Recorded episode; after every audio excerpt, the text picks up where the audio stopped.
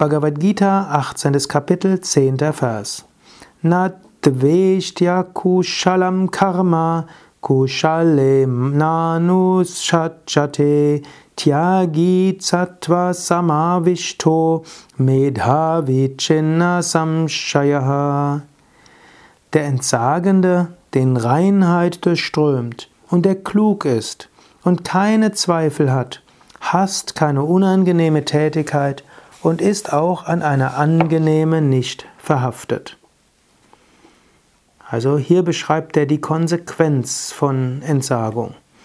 Eben diese innere Entsagung. Der Entsagende durchströmt Sattva, hier übersetzt als Reinheit. Er ist voller Licht, voller Freude. Und das heißt auch, er macht das, was zu tun ist, voller Freude. Er ist aber auch klug und geschickt. Man muss nämlich aufpassen, es gibt manche Menschen, die nehmen die Bhagavad Gita als Ausrede für Nachlässigkeit, Gleichgültigkeit und Trägheit.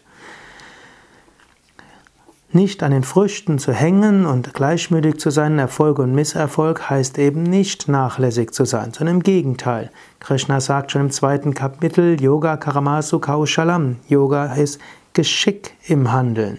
Es gilt also geschickt zu handeln, klug zu handeln, gut zu handeln, mit Engagement zu handeln. Keine Zweifel hat. Das heißt also nicht ständig überlegen, muss ich das machen, warum muss ich das machen und so weiter. Sondern wenn du etwas tust, tu es gut, tu es von ganzem Herzen, tu es geschickt, tu es so gut wie du kannst.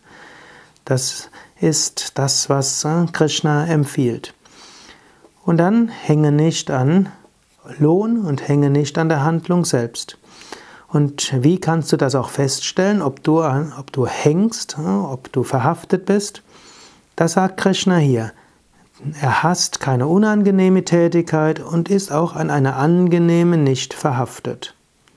Eine sehr machtvolle spirituelle Übung ist zu überlegen, was magst du nicht?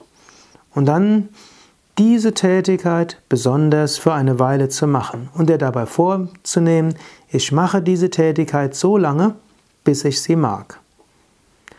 Natürlich, es gibt Tätigkeiten, da bist du geeigneter dafür und hast Talent. Und Krishna empfiehlt in der späteren Stelle dieses Kapitels, dass du das tust, was deine Talente sind. Aber man sollte Raga Dvesha mögen und nicht mögen, nicht zu großen Raum geben lassen. Wenn du zu sehr verhaftet bist an das Angenehme und das Unangenehme vermeidest, hast du ein Leben voller Unfreiheit. Du hast ständig Angst, dass du das Unangenehme machen musst und dass das, was du gerne machst, nicht mehr machen kannst. Lerne alles zu mögen, was sattwig und ethisch ist.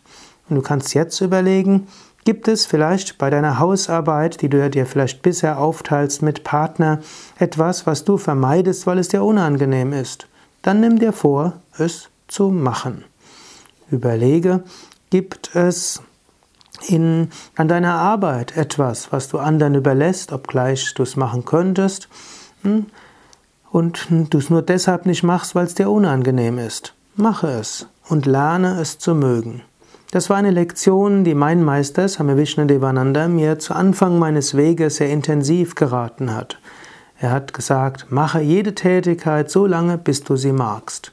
Lerne es, dass jede ethische Handlung von dir gerne gemacht werden kann.